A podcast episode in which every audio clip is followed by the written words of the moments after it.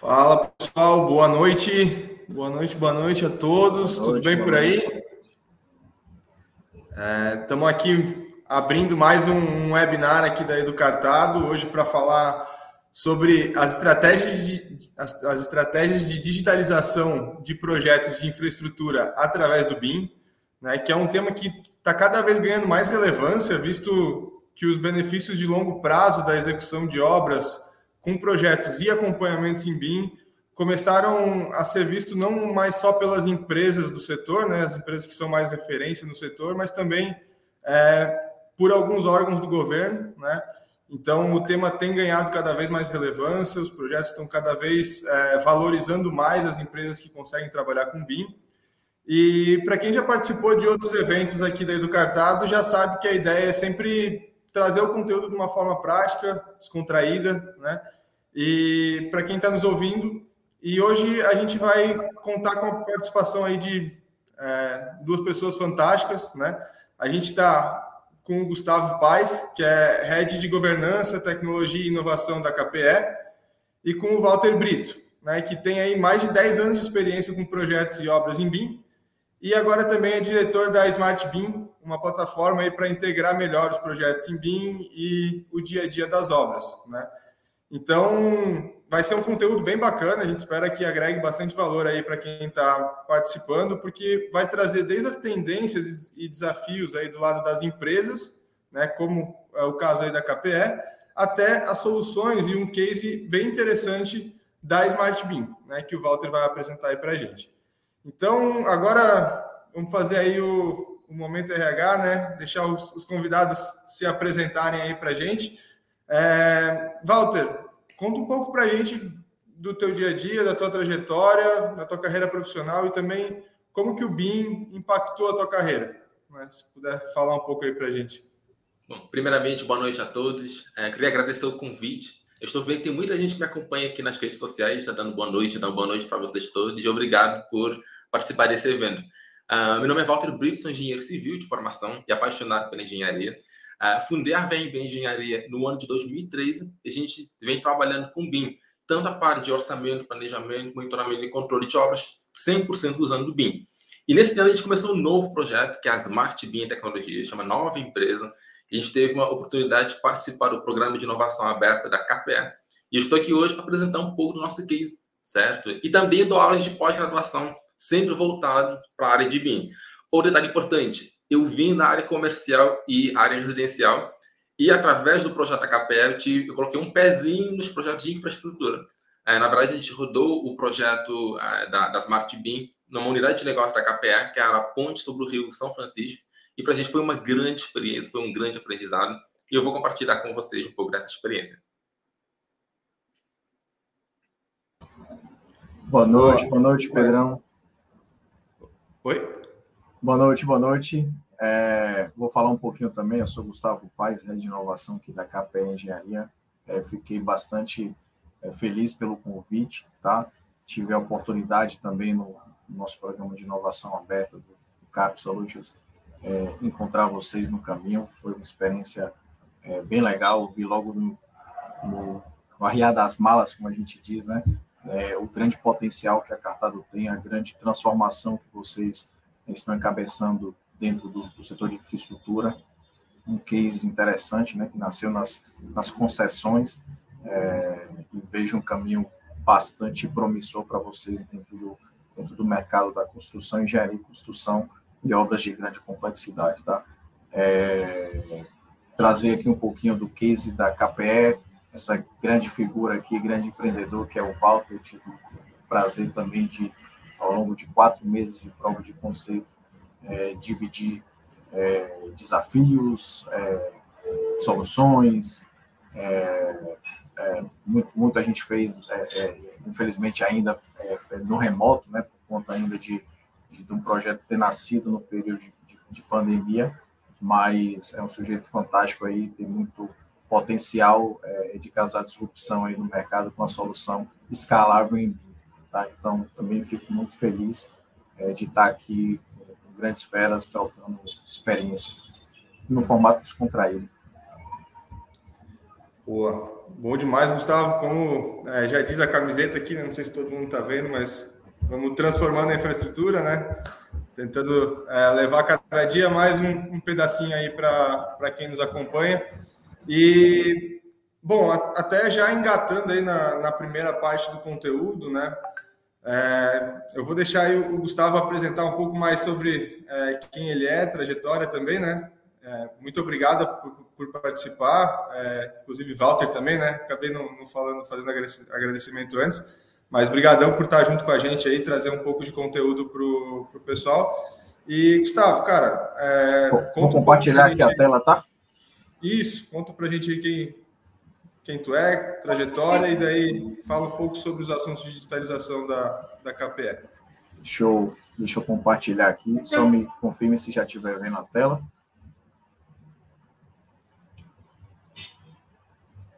Chegou. Show de bola.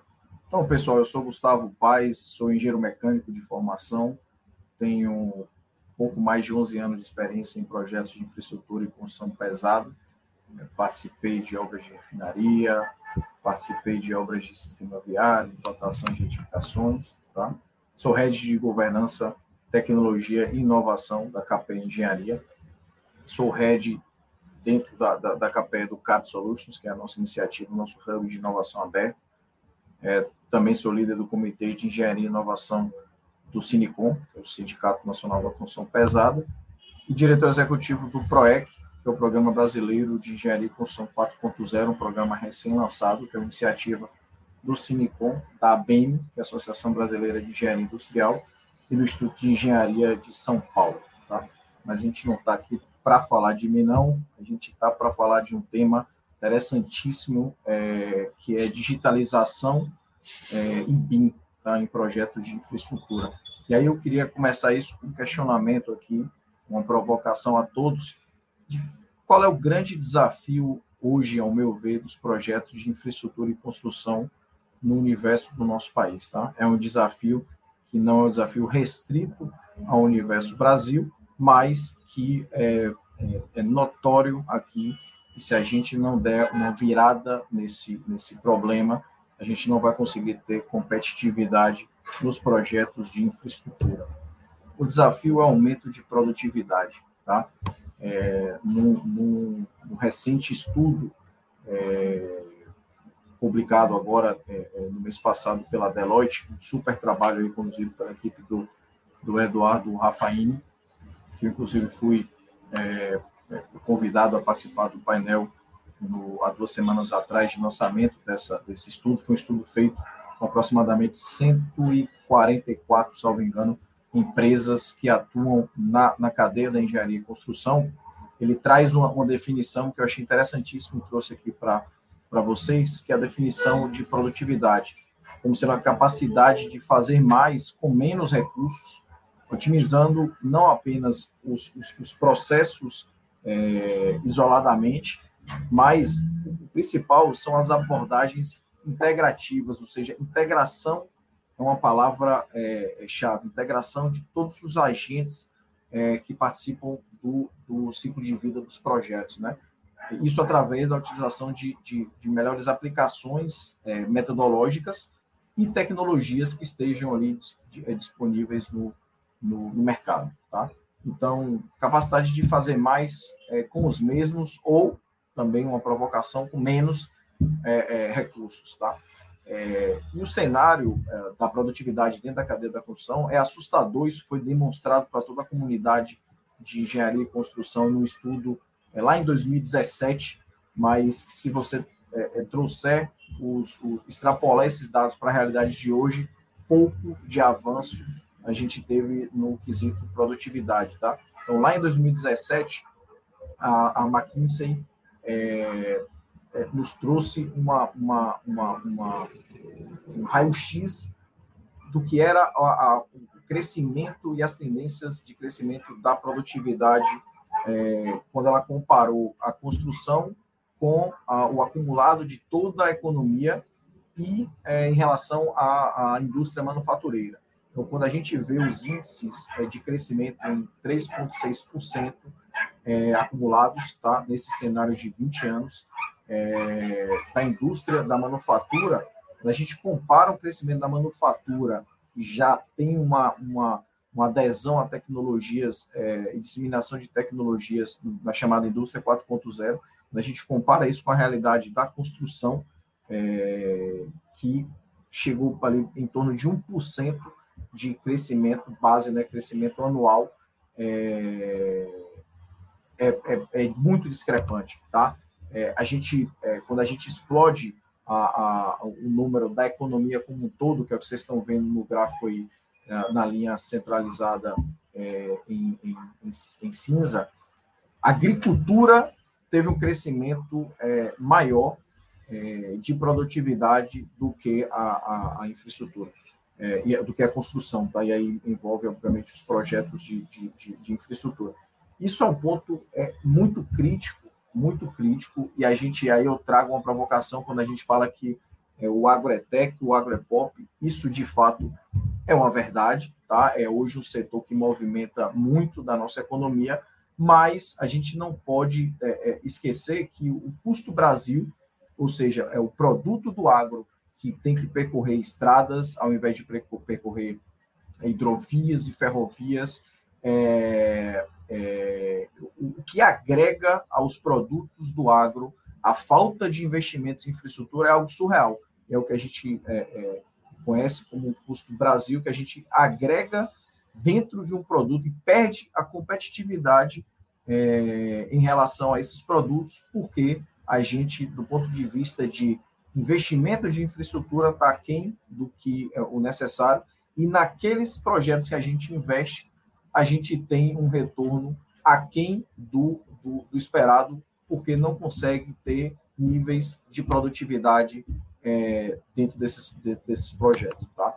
É, e aí, como reverter esse cenário? A própria é, é McKinsey, no seu estudo, ela apontou sete ações é, que as empresas envolvidas em projetos de engenharia e construção é, deveriam adotar, né, como, como não só é, direcionadores estratégicos, mas é, de fato mexer no operacional das empresas. É, e aí abro, abro aqui também é, é para vocês que algumas delas não envolvem só as empresas e sim os demais agentes do, do, do, do da, da, cadeia da construção, tá? Então, esses sete pilares que eu vou passar um a um aqui e, e tecer meus comentários em relação a eles.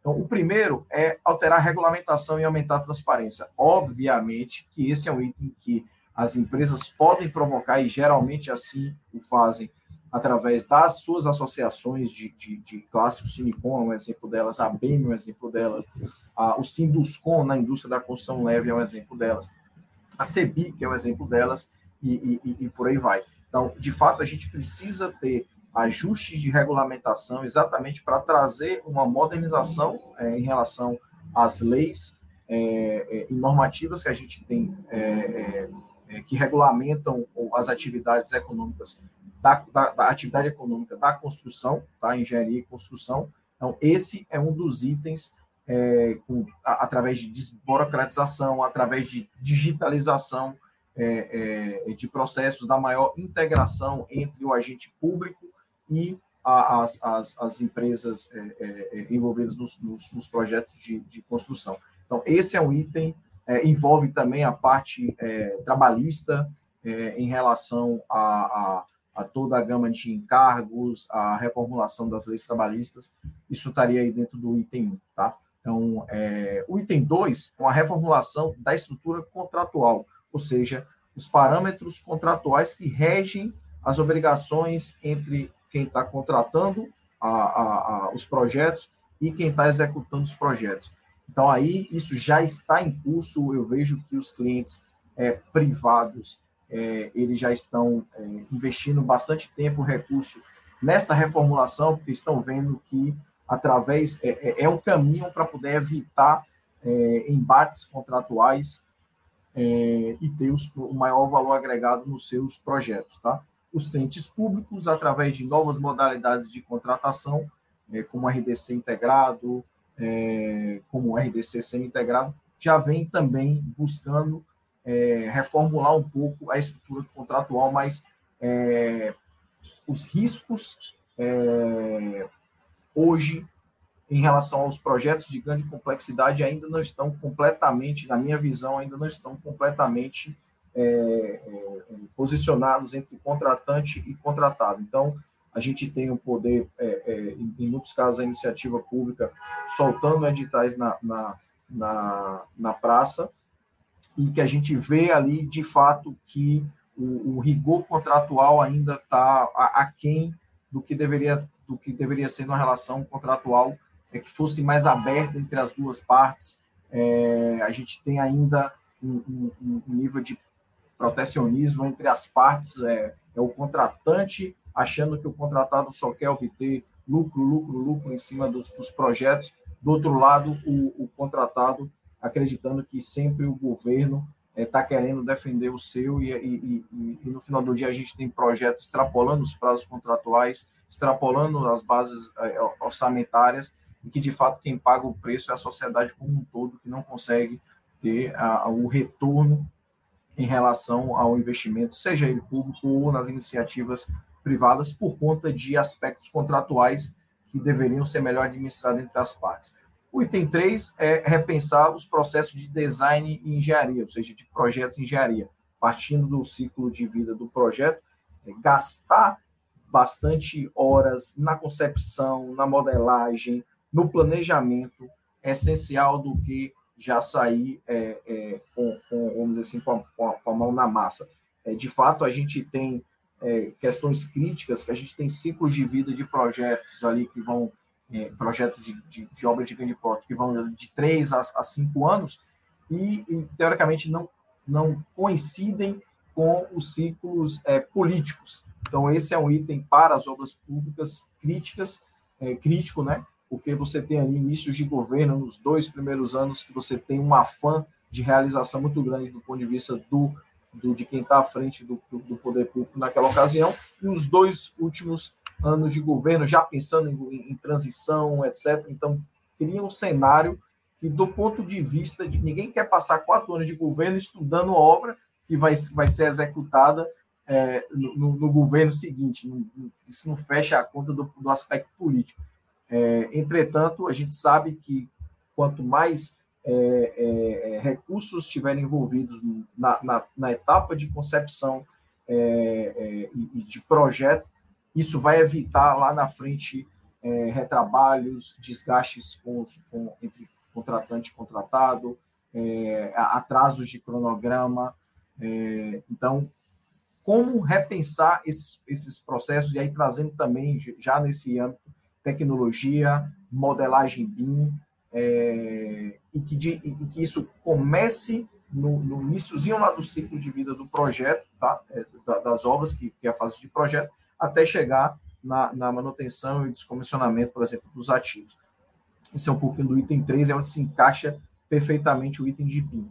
Uh, o item 4 é uma parte de é, supply chain, isso também é integração entre todos os envolvidos, é, é trazer os, a obra, quem faz não é só a construtora, a obra é feita por todos os parceiros, fornecedores, seja de, de mão de obra, de insumos, prestadores de serviço. Então, essa gestão da cadeia de suprimentos é, é, é um item crítico para poder uh, ter, ter, ter, retornos é, é, de produtividade dos projetos. Melhora na execução em si das, das obras, e aí o case do, do, do, do Walter com a SmartBeam é, é, atua é, muito nisso daqui, tá? Isso eu vejo como um desafio enorme. Uh, a, a, nossa própria mão de obra, a construção é, ainda tem uma mão de obra que não tem mais aquele nível de analfabetismo, então hoje o nível de analfabetismo é em torno de 0,5%, 1%, mas o, o, o, o preocupante são os analfabetos é, analfabetos funcionais. Então, são as pessoas que é, são alfabetizadas, mas que no dia a dia não têm capacidade de interpretar um texto, de ter uma leitura cognitiva de um assunto, um raciocínio lógico. É, então, é, é 40% é mais ou menos da, da, da, nossa mão de obra, e aí eu falo é, com números baseados em números é, próprios da empresa, mas que refletem um pouco é, é, em relação a demais empresas, que a gente faz sempre bench, é, é, benchmark de mercado. Então, é um número crítico. Então, essa, essas pessoas venceram as, a, a, barreira digital, estão com smartphones na mão, é, mas é, a informação é, dos projetos não está inteligível é, e completamente entendível é, para eles. E, e, e, e, essa minha turma operacional é 80% da minha mão de obra, em quantidade e em custo. Tá? Então, é, esse é um item crítico. As empresas precisam capacitar, qualificar a mão de obra da, da, da, construção envolvida na atividade da construção, se almejam buscar aumento de produtividade e competitividade. Então, isso aí está um pouquinho ah, no item 5, vai estar tá também no 7, que eu vou falar um pouco mais para frente. Então, essa execução de obra é revisitar os processos. É, a, a, a, gente, eu gosto de, de, de tocar nesse ponto, a gente acha que digitalizar é simplesmente trazer uma tecnologia e fazer mais rápido, usando um recurso tecnológico, é, uma, uma, atividade existente. Antes da digitalização, é importante que a gente revisite todos os processos, porque é, eu preciso sair de A para C, mas ninguém me disse que eu tenho que passar por B. Por que, que eu tenho que passar por B? Será que eu não posso ir de A para C direto? Então, é, se você tem um processo que vai mal, é, não por conta dele ser analógico, mas sim porque ele tem é, mais etapas do que devia, quando você está digitalizando esse processo, é, é, sem antes revisitar todas as etapas e ver quais delas ainda faz sentido você ter, você só vai fazer algo que está ruim ficar ruim mais rápido. Então, é, é digitalizar é, sem reavaliar os processos, sem entender a execução das obras, na minha visão, não faz muito sentido. Você tem que dar um passo atrás e é, tentar enxergar todo o seu processo de construção, onde ele pode ser melhorado, ainda que isso esteja no analógico, para depois sim você ver a mínima estrutura possível para você entregar aquele valor e aí você digitalizar esse, esse processo. O item 6, que é a implementação de tecnologias digitais, novos materiais e automação, aí sim a, a, a própria McKinsey traz que um dos drivers que pode é, alavancar isso são os programas de inovação aberta, das, das companhias, ou seja, trazer o contato com os demais agentes do ecossistema, e aí é, a gente está falando, em sua maioria, de startups é, é, incumbentes aí, uh, uh, que estão, é, de fato, revolucionando o setor. Tenho dois grandes exemplos aqui nesse webinar, que é a Cartada e a Smart Beam, tá? É, então, a aproximação das, das grandes empresas numa leitura é, de é, validação, de teste, de prototipagem, de provas de conceito, execução de pilotos e contratação das soluções para resolver dores reais, é um caminho indicado é, nesse estudo da, da, da McKinsey como é, um caminho de aumento de produtividade, tá? E, é, por último, eu já citei um pouco a requalificação da mão de obra, porque aí eu tenho um case interessante que a gente, é uma das soluções que a gente executou a prova de conceito, uma obra nossa de barragem foi com drone. Uh, e eu participei uh, da, do início da prova de conceito com essa startup. É, e logo na, na, no início dos trabalhos, o topógrafo da obra me chamou no canto e disse: Doutor Gustavo, eu vou perder o meu emprego, o que eu estou vendo é que o drone faz muito do que a gente faz. Uh, eu tive, obviamente, a, a, a, o discernimento de explicar para ele todo o ciclo de vida do projeto e aonde o drone consegue atuar, onde a equipe de topografia é insubstituível em relação ao drone. E hoje, se eu tentar tirar o drone dessa obra, o primeiro a reclamar é aquele próprio topógrafo que questionou o futuro dele dentro da empresa. Por quê? Porque precisou, obviamente, eu despender um pouco de tempo e explicar é, que cada um tem o seu papel dentro do, da estrutura do projeto. Eu tinha, nesse case, é, eu não vou me delongar muito em relação a ele, mas nesse case eu tinha é, equipe de topografia que saía da frente de serviço de marcação das referências é, é, em campo topográficas da barragem, do eixo da barragem, das marcações dos muros das barragens, para poder verificar é, limite de desapropriação, topografia para levantar é, quantos metros cúbicos eu tinha no, no, no, britador secundário.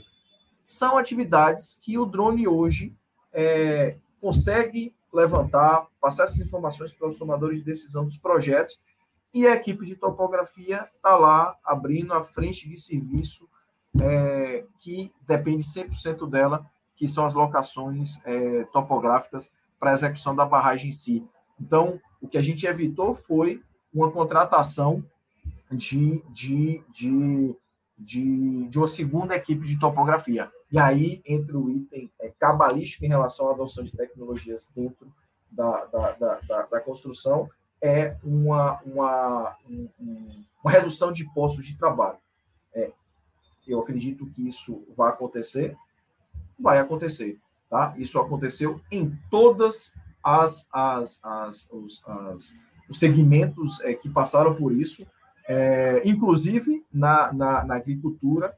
Entretanto, a economia ela se ajusta e a, a, você, a, a tecnologia entrando forte na engenharia e construção faz com que a demanda por profissionais mais bem capacitados é, seja, seja crucial para você ter essas tecnologias avançando. Não adianta a gente falar em tecnologia sem o acompanhamento da mão de obra é, qualificada para essa, essa tecnologia, mas, por outro lado, abre uma porção de outras, de outras é, oportunidades de, de, trabalho que absorvem a, a mão de obra é, é, é que, que, que não vai, teoricamente, mais trabalhar dentro da, dentro da engenharia e construção. Isso é natural, isso faz parte do processo evolutivo é, é, dentro de, de, de, de, de qualquer economia ainda mais na economia ascendente, como é o caso da economia brasileira.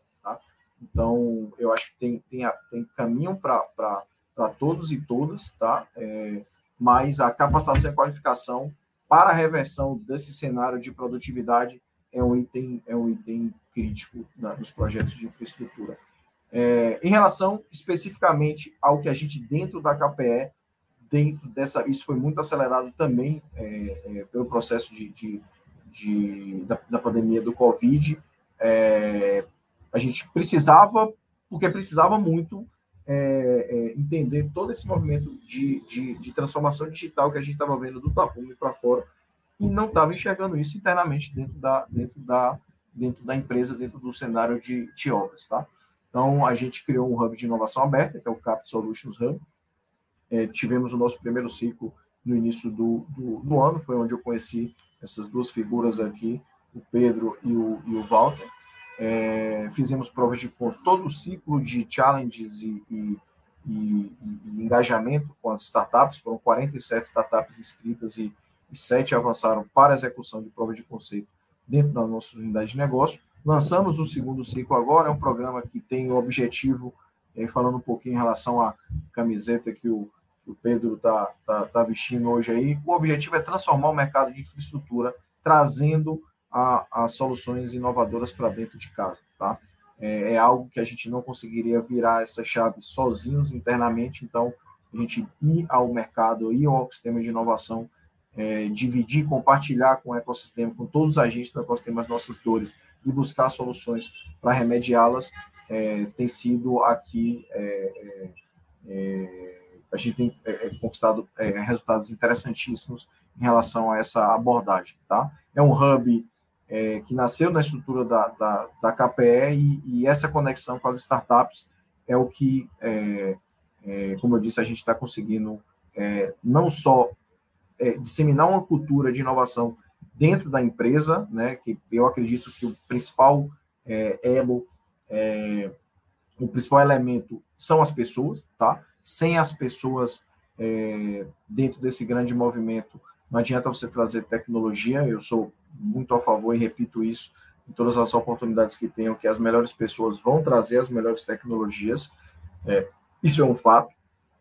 É, e através desse programa a gente consegue é, engajar os nossos colaboradores, transformar a cada dia transformar eles em, em intraempreendedores, dar vazão, dar oportunidade para que eles enxerguem, são os principais observadores. Hoje eu tenho 3.300 é, colaboradores dentro da estrutura da KP Engenharia. Eles são um hub de inovação, eles estão no dia a dia, estão lá é, amassando barro nas, nas, nas, nossas obras e eles conseguem trazer é, e, e, participar conosco é, de todo o engajamento com as startups. E um benefício enorme para as startups, que é o um benefício de conexão, validação.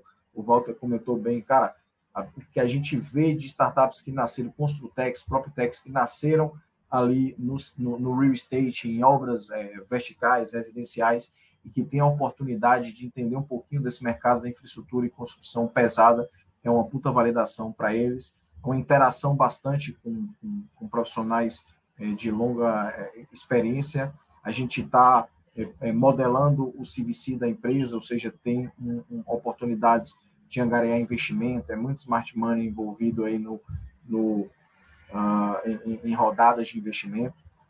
É, crescimento, né? então a gente consegue escalar essas soluções dentro das, da, dos nossos projetos e dividindo ela com, com parceiros, clientes, fornecedores. E também a gente está iniciando o processo de cocriação de soluções que a gente tem visto que no ecossistema é, ainda não, não foram startadas e a gente está incubando elas é, dentro de casa.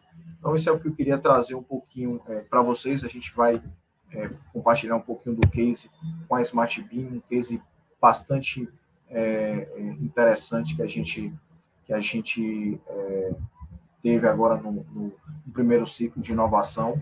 Estamos colhendo os resultados é, dessa, dessa prova de conceito com, com o Walter. Eu queria voltar com você, Pedro, aí para conduzir com, conosco o restante do webinar. Obrigado pela oportunidade também, estou à disposição aí para o que tiver de dúvidas, comentários. Tá?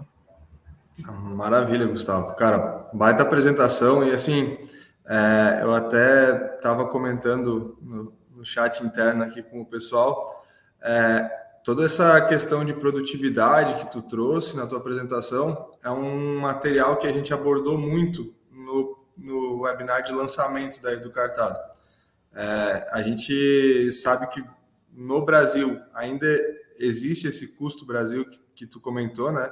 É, principalmente em, em, em, setores que envolvem a necessidade de logística, como é o caso do, do agro, né? Tem vários pontos de, de oportunidade que a gente pode trabalhar, mas quando a gente olha para o setor como um geral da, da infraestrutura, é, ainda tem muita oportunidade de geração, transmissão de energia, né? Para trazer mais é, capacidade de, de, de produção para o país, né? não deixar faltar energia em, em locais é, bem apropriados, de logística, como tu comentou, hidrovias, ferrovias e até mesmo o aperfeiçoamento das rodovias né, que a gente tem hoje. E, no geral, esses ativos são ativos que é, tendem a ter uma vida útil muito longa. Né? E nesses cenários, a gente entende que o BIM ele é ainda mais importante para é, o dia a dia daquele ativo, porque vão trocar empresas que estão fazendo manutenção nesses ativos, vão trocar empresas que estão fazendo gestão ou, é, em alguns casos, o próprio governo, né? E é necessário que se tenha o conhecimento do que aconteceu antes, de como foi executado o projeto, de qual que é o, o tipo de material que foi aplicado ali, o tipo de solução, né? Então, nesse sentido aí, vem, vem ainda mais a calhar os, os projetos de, de infraestrutura utilizando BIM, né? E, bom, nada melhor do que chamar o Walter para falar um pouco sobre isso, né? O Walter que, como o Gustavo comentou, participou dos, do, do primeiro ciclo aí do, do, programa da, da KPE e acredito que tanto a metodologia quanto a, o, o serviço, né, o, o, é, o software que vocês vêm desenvolvendo, eles têm bastante aplicação é, e espero que o programa tenha é, trazido aí um pouco desse gostinho da infra para vocês nos ajudar nesse sentido de, de transformação. É, vou deixar a palavra contigo, Walter. É, obrigado de novo por, por estar disponível e pode fazer a apresentação aí do, de como que foi o projeto e, e como funciona o software também. Pronto, primeiramente, boa noite de novo, tá, gente? É, eu vou falar um pouco aqui da Smart Beam, e eu peguei alguns ganchos de vocês sobre integração. E a Smart BIM vem exatamente para completar isso. Tá? E a gente colocou até é, o Gustavo, primeira vez que ele viu a sigla Smart BIM, ele perguntou, Walter, por que, que o BIM tem dois Is? Eu falei, é porque a gente usa Building Information and Intelligence Modeling. Então a gente incorporou inteligência aos dados. Também pode ser integração, viu, é, Gustavo? E, e, a ideia principal da Smart BIM é que ela faça integração dentro do sistema de gestão 4.0 unindo tanto a parte de BIM, os projetos, orçamento, planejamento, controle de obras de uma forma totalmente integrada e utilizando inteligência de dados. Então, a gente consegue combinar em uma única plataforma tudo isso. E até para vocês entenderem uh, como que a gente atua com a Smart BIM, a gente sempre tem dois viés. O de pré-construção, onde a gente consegue incorporar os modelos BIM, seja eles de obras de infraestrutura, seja de obras comerciais, residenciais, obras de luz, qualquer, qualquer é, informação de modelos BIM, você consegue fazer o upload na nossa ferramenta, você consegue fazer o planejamento, você consegue fazer o orçamento e depois você faz a medição de obras e tudo isso unificado com inteligência de dados. E eu vou mostrar para vocês um pouco do nosso case aqui. É, nós participamos do programa de inovação aberta aqui da KPE. E assim, gente, é, que não é importante também, é a primeira aparição pública da Smart Beam, certo? Assim, alguns de vocês já me acompanham nas redes sociais. Eu, já falei um pouco em alguma postagem sobre a Smart Beam, mas é a primeira aparição, certo? A gente apresentou a Smart Beam aqui na, na, nesse evento da KPE, onde a gente apresentou esse case, e hoje é a segunda apresentação da Smart Beam, certo? Então a gente teve a oportunidade de participar. É, eu comecei esse projeto da Smart Beam em fevereiro desse ano. Nós validamos na POC, na unidade de negócio, foi a convite até do Gustavo, ele me chamou um dia, estava conversando de outras coisas, falou: Walter, se inscreve nesse evento. Eu falei, Gustavo, a gente ainda está engatinhando, está preparando. Eu falei, se inscreva e vamos tentar validar aí a sua startup. E a gente passou por todas as etapas. E assim, a gente não foi só participar do evento, foi realmente uma validação, é, a KPA acreditando na ideia. E aí a gente trabalhou toda a questão da ponte, a gente trabalhou inteligência de dados, treinou a equipe, e no final nós conseguimos validar aqui, a gente, eu tenho até aqui para de mim, tá? o, o troféuzinho aqui da KPE. E mais uma vez, Gustavo, muito obrigado, porque esse evento ele colocou foco e gás da VMB Engenharia e eu, como, como pessoa, nesse projeto, e a gente realmente cresceu demais em quatro meses. É, foi surreal a nossa evolução nesses últimos quatro meses. E mais uma vez, obrigado. E eu recomendo a todos que participem desse evento. Quem puder, participe, porque vai valer a pena. Tá? E agora, só para vocês entenderem um pouco do nosso fluxo que a gente implementou nessa, nessa ponte, o que, que a gente fez, gente? A gente primeiro Fizemos uma modelagem BIM, eu vou explicar para vocês já já. Fizemos, uh, integramos o orçamento, que já tinha sido feito, então a gente conseguiu integrar toda a parte de orçamento dentro da plataforma. Nós trabalhamos de inteligência de planejamento. Depois, com tudo isso preparado, nós conseguimos fazer a medição do canteiro de obras e a gente gerou essas telas interativas. Um ponto muito importante nesse processo, gente, que era o foco até do Gustavo e toda a equipe da CAPE, era ter uma interação entre o modelo BIM e a, uma ferramenta de análise de dados. Então, isso tudo em tempo real. Então, para eles, o processo de digitalização do canteiro de obras era substituir muitos papéis, especialmente controle de produção, para telas interativas. Então, você tem a, a gente colocou uma TV na obra, você podia acessar também do celular, mas tinha toda essa informação é, integrada em tempo real. Esse era o grande foco desse processo de digitalização do canteiro. Então, eu vou começar aqui mostrando como que a gente trabalhou o modelo BIM a gente modelou rapidamente toda a estrutura, certo? A gente conseguiu trazer todos os dados que a gente podia, tanto é, da parte de planejamento, que estava em MS Project, a gente validou cada apoio, os itens de planejamento de cada apoio. Então, nós fizemos todo um trabalho, gente, em curto espaço de tempo, a gente só tinha 30 dias para fazer o setup inicial, e a gente conseguiu entender o fluxo de execução de uma ponte, que eu também era marinheiro de primeira viagem, então nessa unidade de negócio, eu consegui aprender muito sobre obras de infraestrutura, especialmente de execução de pontes. Então, a gente validou tudo. Ah, no final, a gente conseguiu até rodar uma simulação. Então, aqui vocês conseguem enxergar a simulação da obra acontecendo no tempo. Então, depois a gente fez todo esse processo, a gente conseguiu. Vou dar o play aqui, olha.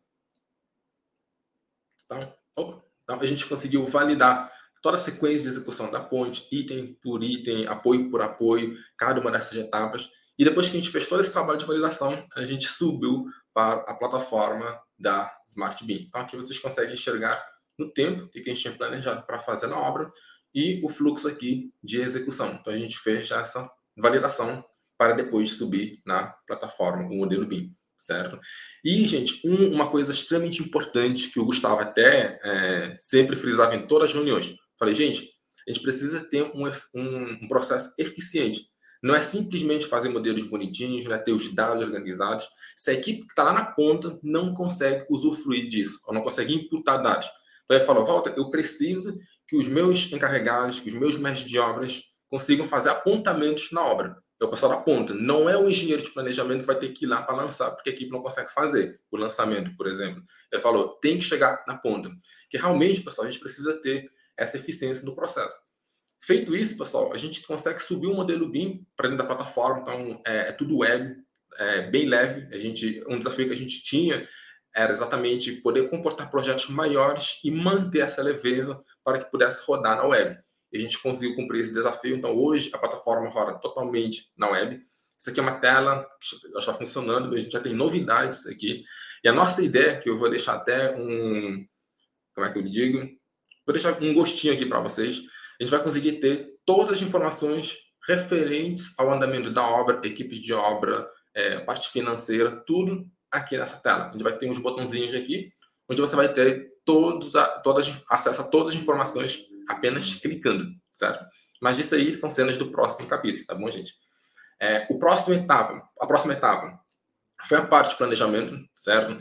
É, só um detalhe importante, é, o planejamento durante a unidade de negócio, a gente não usou a plataforma, certo? Porque ele tinha um, uns padrões especiais, então a gente usou a ferramenta MS Project, a gente depois tratou os dados, por último subir aqui na plataforma. É, a gente fez todo esse trabalho, então você consegue fazer o planejamento na plataforma e depois a gente consegue validar também o plano de ataque. Então você consegue clicar no ano, escolher o mês e ver qual é a estimativa de progresso para aquele mês, certo? Outra coisa importante, a gente consegue trazer tudo isso, pessoal, incorporar a parte de inteligência de dados, certo? Eu vou dar o play aqui. Então a gente consegue trazer uma inteligência de informações, tanto de valores, vou só colocar aqui, ó. A gente consegue ter uma noção de valor da obra, o que, já foi medido. Você consegue escolher um apoio e saber o que, já foi feito. Opa, desculpe, gente, eu apertei aqui sem querer. Tá. Você consegue clicar em um apoio, certo? Você visualiza aqui qual é o apoio que se trata, tá? Aqui, apoio 2. Você vê o valor que foi orçado. É, enquanto tem medição, vai ficar zerado. A partir do momento que você começa a fazer a medição, você vê o valor que foi medido. Então, a gente entendeu que dentro da plataforma Smart Beam, a gente precisava fazer uma conexão com a inteligência de dados. Por quê? Porque cada obra tem as suas variações. Por exemplo, a, eu venho de obras residenciais e obras comerciais mas a KPE é uma empresa especializada em obras de infraestrutura. Eu não tenho como, dentro de uma única plataforma, é, criar telas e atender todos os requisitos de todas as obras, de todos os portos. Mas, se você tem um mecanismo de integração de inteligência de dados, sem precisar fazer nenhum tipo de código, você consegue personalizar a ferramenta e deixá-la funcional para todos os nichos de negócio. Então, a gente incorporou toda essa parte de inteligência de dados para permitir essa personalização em curto espaço de tempo e com baixo custo. Então, assim, se a construtora me passar todos os inputs que ela precisa, a gente, com o link web, leva para o Power BI, uma ferramenta que a gente utiliza para tratar os dados, a gente consegue montar e personalizar o que a construtora precisa, sem precisar mudar é, o código da ferramenta. E isso nos dá uma liberdade é, que eu valorizo muito, e os nossos clientes também. Tá? Voltando aqui, olha. Então, você consegue ter uma noção tanto de planejamento quanto aqui de custo. Então, você tem o custo por apoio é, quanto que custa executar o apoio, é, o custo por etapas previstas para aquele apoio. Então, você, com apenas uns cliques, você consegue ter acesso a muita informação. Que para a gente isso é o grande diferencial no processo de digitalização do canteiro de obras. Você ter acesso à informação de uma forma rápida e fácil e disponível em tempo real para todos das equipes.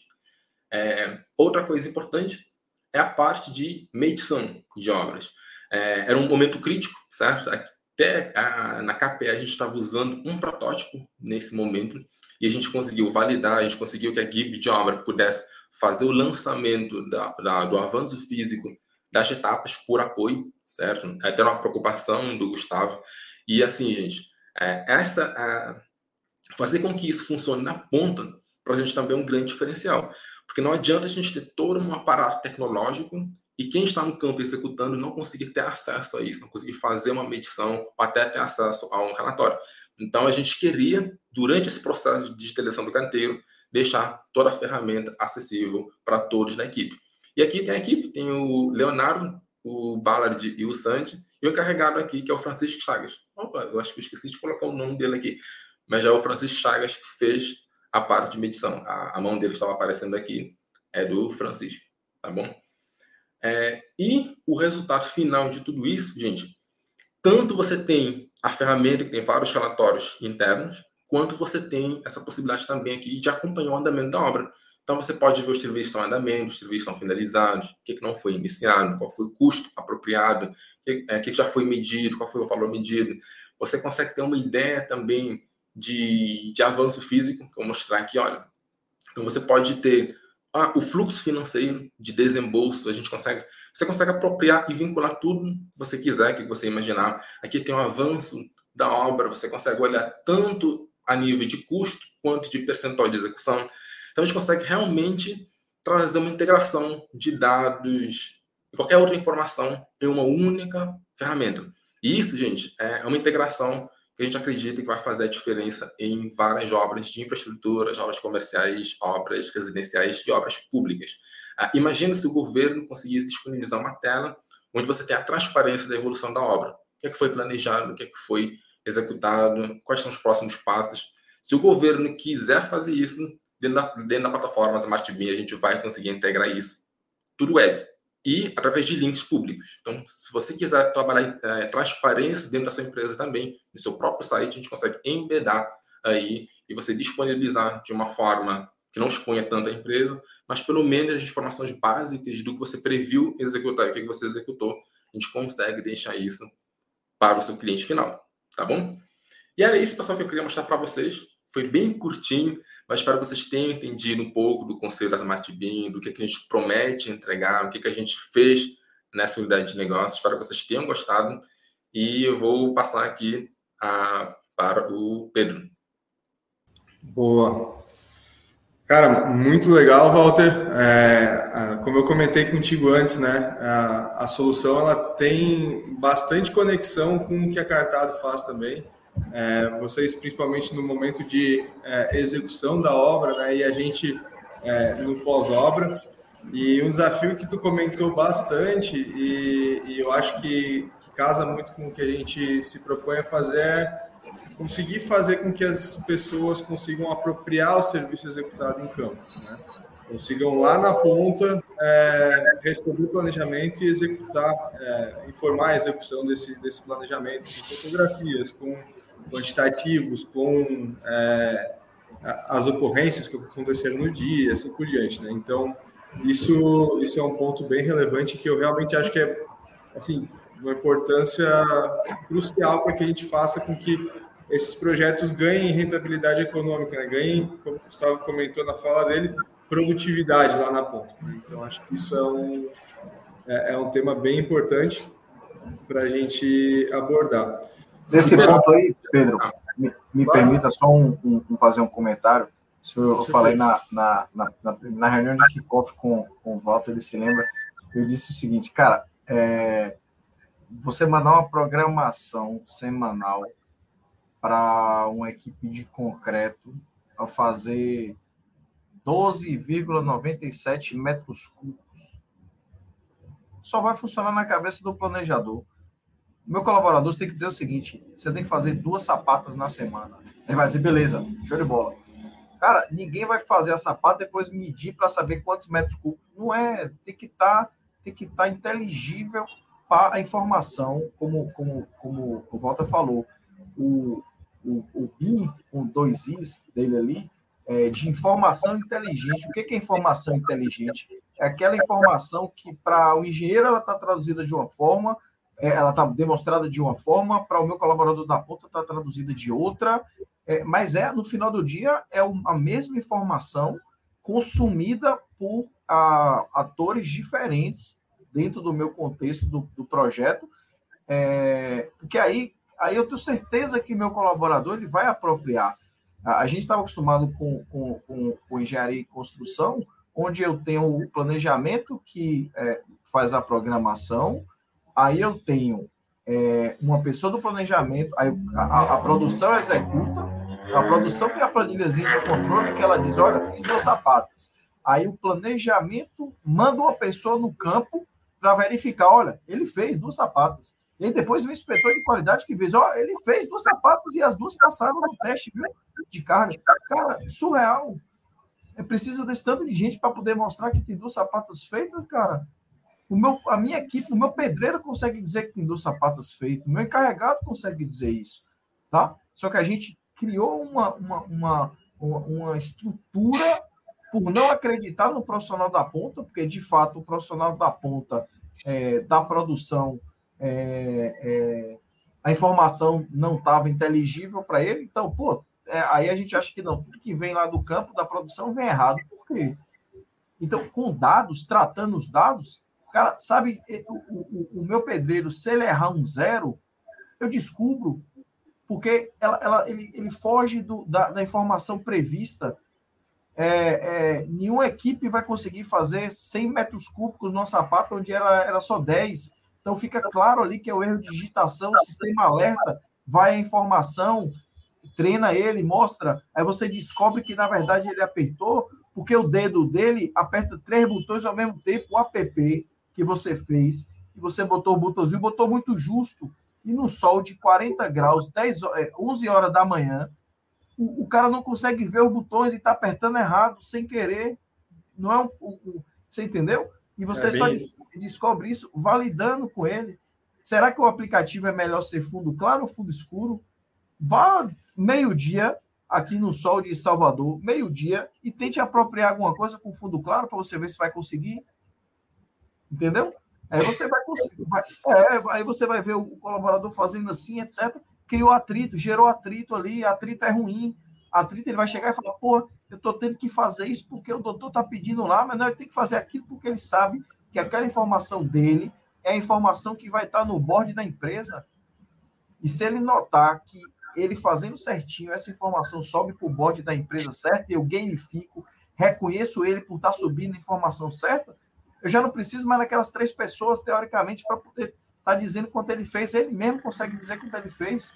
A gente vai chegar no nível que eu tenho, os meus próprios profissionais da produção vão conseguir dizer o, o volume, a, a, a quantidade que eles fizeram, quantas pessoas estão, a conta da produtividade, a turma consegue fazer tacitamente, significa o quê? Ele já, ele já entendeu que é HH sobre quantidade. E, e o que, que aumenta HH é mais gente na equipe. Isso significa que aquele colaborador ou colaboradora que não estava compromissado, aquele que é, saía de uma equipe, fingia, quando aparece na sua frente de serviço, você está fazendo a frente de serviço de alvenaria, vai aparecer a, a, aquele cidadão ali que está perdido, está dando nó. O próprio, não precisa ser o encarregado, não. O próprio pedreiro vai dizer: sai daqui, porque você aqui daqui a pouco vai passar o cara com o celular, vai captar você, você vai ir para o meu indicador e, e vai diminuir a, a, a, nossa produtividade. Então, sai daqui, vai atrás da sua equipe, porque essa equipe aqui está redonda com nós quatro. É nesse nível, cara. É nesse nível, porque todo mundo vai saber de onde vem os números. Tá, hoje eu tenho obras contratando que eu não sei. O, o cara não sabe o que, é que a obra vai fazer. Você está está construindo estação elevatória de esgoto, o cara. Mas isso é para quê? A gente não tem o discernimento de chegar para as pessoas explicarem o que, que é o projeto, entendeu? Qual é a participação deles ou delas naquele projeto. Então, isso precisa mudar, na minha visão, para você alcançar ah, um momento de produtividade. E o BIM, o desafio dele é, ele tem que servir para o engenheiro, tem que servir para o meu servente de obra. Senão, eu vou estar com estruturas duplicadas, eu vou estar fazendo o BIM por fazer. Entendeu? Se é uma informação para um que é diferente para outro, tá, tá errado. Tá errado, tem duplicidade. E, e, até conectando nisso que tu falou, Gustavo, o, a estratégia que vocês utilizaram de colocar uma televisão na frente da obra ali e deixar todo mundo vendo os dados é uma coisa que funciona muito bem. No, é, em outras obras que a gente visitava antes de, de implantar a cartado, né, a gente via muitas, muitos gestores colocando um quadrinho né, e marcando ali a produção semanal da, da equipe para que eles acompanhem, eles tenham metas também de produção e, e aquilo ali engaja o colaborador a lançar melhor, engaja o colaborador a ter uma produção melhor, engaja o colaborador a cobrar do, dos próprios colegas de equipe, né, como tu comentou. Então, é, essa questão da, da, televisão, e se tu conseguir gamificar ainda é, melhor, né, mas ela traz uma, um engajamento muito positivo para as equipes. É, já é só e, vista, né? e, e, um detalhe, a gente consegue colocar uma tela no, no refeitório deles e ter o ranking. A, a equipe de alvenaria, é. o top da semana, aí aparece aí quantos metros quadrados que ele fez, o segundo, o terceiro, o quarto. Só pensa que é brincadeira, mas quando a equipe vê assim, fala, rapaz, na próxima semana o cara tá em top 1. Por quê? Porque uhum. não é só de top, ele vai ganhar também. Porque como é ganho por produtividade, é aquele negócio que o Gustavo falou, o HH. Então ele vai querer ter gente na equipe que produz. Para eles poderem ficar no ranking, bem colocados no ranking, e ter um bônus extra. Aí você fala assim: olha, o top 1 da semana ganha mais uma cesta básica. E o bom é que quando chega em casa, a mulher falou: você produziu bastante essa semana, né? Porque ficou o top 1 ganhou uma cesta básica. Na outra semana já tem a mulher cobrando performance dele, sabe? Então, e, e aí, o, o, fato interessantíssimo disso que o Walter está fazendo é o seguinte: o efeito do, do real time. As informações têm que estar em tempo real. É o que você falou um pouquinho, Pedro se tem que ir para o planejamento e só daqui a três dias tem um reporte, rapaz, aí o cara começa a falar, eita, lá naquela sala que ele muda os números. Então, se você está em tempo real ali, é, isso traz uma transparência, tá? É, é, uma confiança das pessoas em relação àquilo, tá? É, agora, só dá para ser em tempo real se você tiver digital. Aí é um pouco do tema que a gente está falando aqui, da digitalização. É se eu tenho uma apropriação que depende de uma folhinha de papel, e aí tem alguém que vai, é, um assistente que vai lançar, um auxiliar que vai lançar essas informações, e aí é a mágica. Você conhece uma mágica chamada o, o 3 vira 8. O 8 eu nunca vi virar 3, não, mas o 3 vira 8. É só fechar as duas perninhas. É, e nem sempre é má fé que o 3 vira 8. É erro de digitação, é a pessoa lançando ali, já no final do expediente, já não consegue nem enxergar mais os números na tela do, do computador. É um ter uma, uma letra diferente do outro. Cara, é surreal. Eu, eu chamo de, eu brinco, todo mundo que, que, que, me conhece, eu brinco, é o indicador Inês. Quando você vê, já, já tá morto, não é Inês que tá morto? Pronto. Indicador, cara, quando ele sai, eu estou mostrando 15 dias atrás. Qual é o é. gestor que vai tomar decisão baseado em 15, 20 dias atrás? Eu já perdi o resultado da obra. Sim. um mês de delay sem uma decisão tomada em tempo real, as decisões tomadas mais próximo possível com controles em tempo reais, precisam da coleta desses dados, transformar esses dados com BI, etc. Tal, em, em informação no mais é, é, just in time possível. Boa. E, o pessoal, só para a gente conseguir atender aí a pergunta que o João fez, é, Walter, é, qual comentou que veio aí do, do setor de é, mais residencial, comercial, né? E quais que foram os principais desafios que tu encontrou para transicionar aí para a infra? E até, se eu, se eu puder adicionar um, um, um quesinho nessa pergunta, é, o, o bichinho te picou, mordeu? Como é que tá para próximos projetos de infraestrutura aí dentro da Smart Beam? Olha, vamos lá. É, Para a gente, o principal desafio foi o tempo. Né? E até o Gustavo ficava assim, Valves, você perdeu muito tempo modelado de não finalizar a POC. Aí ele falou, você vai empurrar tudo para frente. Então a gente tinha pouquíssimo tempo para entender o modelo de negócio, entender como estruturar os dados, entender o que é aquela informação relevante para eles e fazer tudo isso. A gente tinha 30 dias para setar. Então, assim, o meu principal desafio foi o tempo. Quando a gente vai falar de obras de infraestrutura, eu tenho menos variáveis do que numa obra residencial, por exemplo. Eu tenho que ter porta, parafusos, janelas, quadrilha, é, luminárias, dutos. Eu tenho muitos elementos, entendeu? Numa obra de infraestrutura, a gente tem menos elementos, mas de grande volume. Então, qualquer erro ele é, ele é extremamente representativo, entendeu? Quando você fala de produtividade, a gente tem, às vezes, dois anos para fazer uma obra predial. Dois anos e aí. Então você tem tempo para corrigir uma coisinha aqui, outra aí, a equipe não performou bem, qualquer coisa você tem tempo para corrigir. Numa obra de infraestrutura, cada semana é muito dinheiro envolvido, é, né, Gustavo? Então, a, a, o controle de produtividade ele, é, é extremamente importante nesse quesito, né? Porque você tem uma obra relativamente curta e de muito volume, né? Então, meu principal desafio realmente foi o tempo, certo?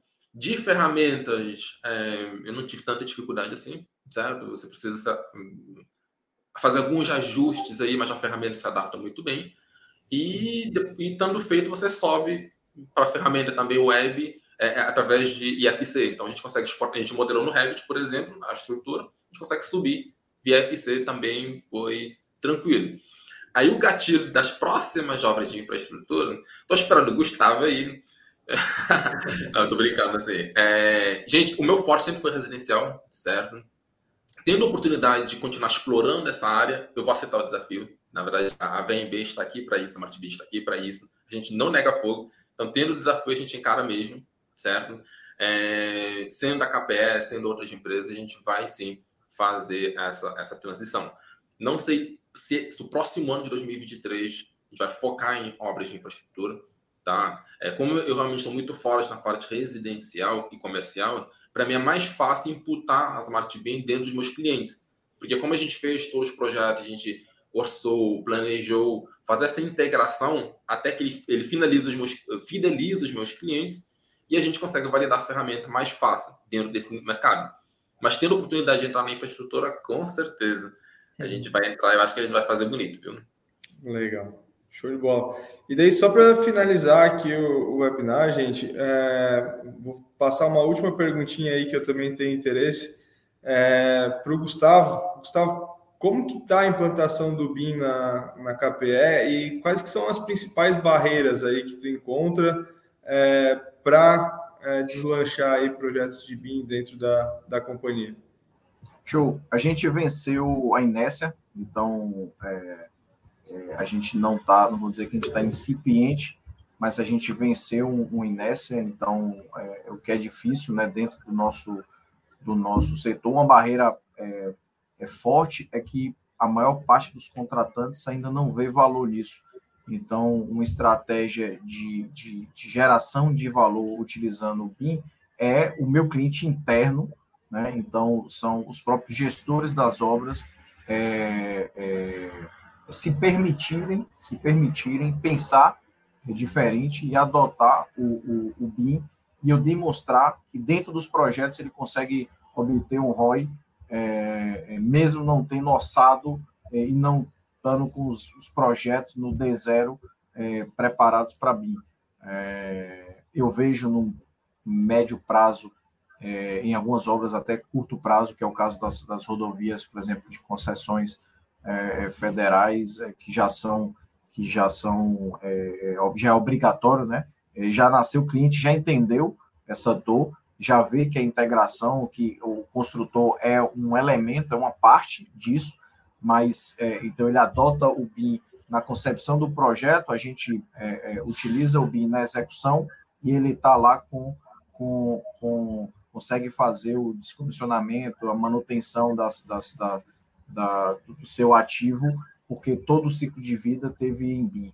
Então a gente está em bastante projetos de, de, de infraestrutura rodoviária é, e todos eles já se adequando em, em BIM tá? É, por ser uma demanda do, do cliente, ou seja, querendo ou não, forçosamente a gente está é, é, é tá acelerando essa implementação dentro de casa.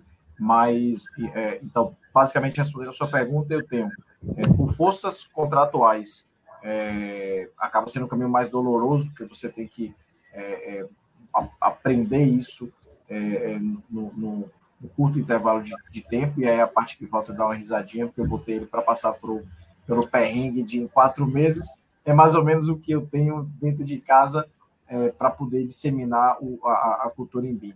Estou é, conseguindo bastante através de pessoas, tá? Então, tenho recursos humanos dentro da empresa que já estão vindo com o BIM é, enraizado, que já participou de outros projetos, já tem isso na, na veia.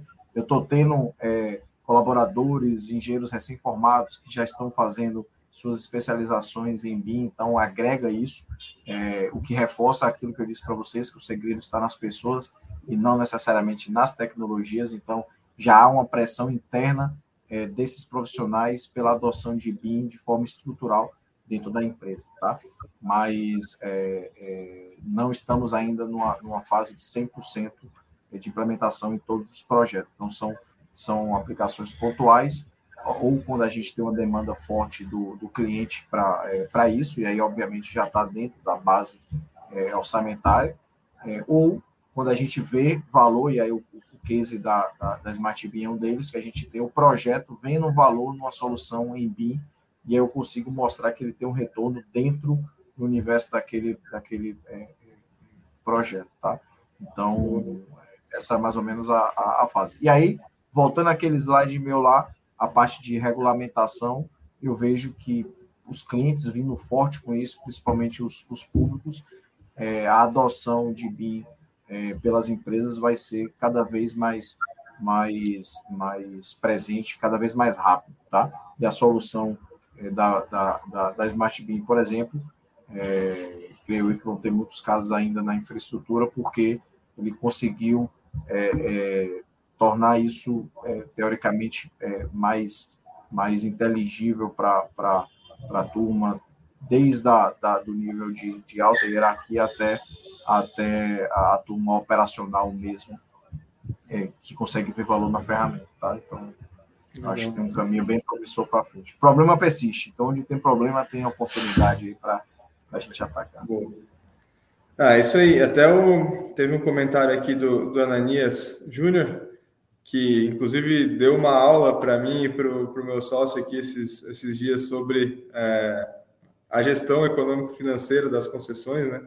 E, e realmente, assim, esse é, foi um dos, dos, principais desafios aí que tu comentou, né, Gustavo? No, no final das, das contas, conciliar é, isso para mostrar o ROI lá na frente é, é, extremamente importante. Obrigado por ter participado aí, Ananias, e é, contamos contigo para uma próxima aí também. E, bom, gente, eu acho que é, como a gente já passou um pouquinho aí de, de uma hora, vou prosseguir para o encerramento. É, queria mais uma vez agradecer demais vocês dois, tá? E também a todo mundo que pôde participar e acompanhar aí a gente.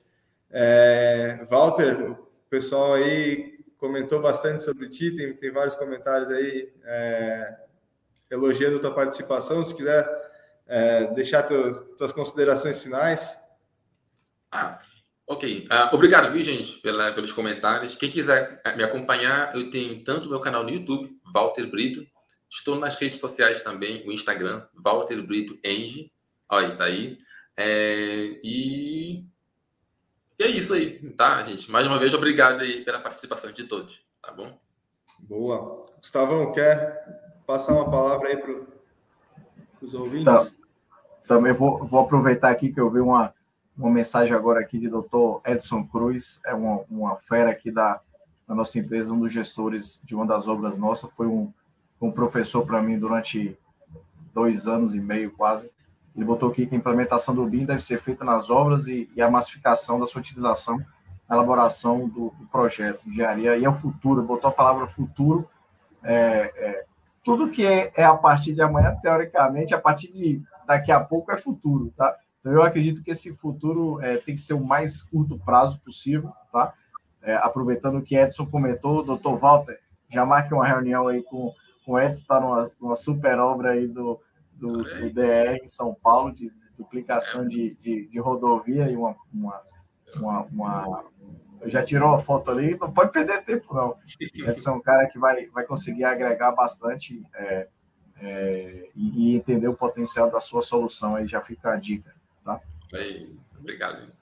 Obrigado, viu, Pedro, pela oportunidade. Volta também, sempre bom estar, com, estar contigo aqui. Foi, foi ótimo. Também é, eu estou aí nas, nas redes sociais, LinkedIn, é, seja do CAPT, da KPE, à disposição para poder é, é, dividir qualquer tipo de conhecimento e aprender também junto com vocês. Parabéns pela iniciativa da, da Cartado através do, do portal de de conteúdo é, super, super importante, é, vai em linha com o que eu penso que, que a capacitação, qualificação é o segredo aí para a gente conseguir transformar essa infraestrutura do nosso país que está precisando, tá? Parabéns pela iniciativa mais uma vez. Boa, muito obrigado, gente. É, depois eu também tenho que pegar umas aulinhas com o Walter para fazer a divulgação aqui, aumentar o, o público dos nossos webinars. É, só fazendo os últimos recadinhos paroquiais, gente. Lembrem-se que se vocês quiserem, a Cartado oferece aí um certificado para quem participou do webinar. É só seguir o link aí que está colocado no chat. É, não deixem de curtir e compartilhar se vocês gostaram do, do, do conteúdo. É sempre positivo levar isso para o maior número possível de pessoas, né? E no mais, eu queria só mais uma vez agradecer a todos que participaram, agradecer é, aos nossos painelistas aí pelo tempo despendido aí para transmitir um pouco do conhecimento deles para o mercado. Acho que foi um conteúdo bem, é, bem elaborado, bem bacana, que trouxe bastante coisa na prática para o pessoal, é, bastante comentário de vivência também, né? Acho que isso é extremamente relevante, dicas de ouro aí. Então, só agradecer mesmo, Gustavo, Walter, brigadão. A gente continua a conversa aí no, nos próximos dias. E para quem participou, muito obrigado, uma boa noite, uma, um bom restinho de semana. Valeuzão. Até mais, gente.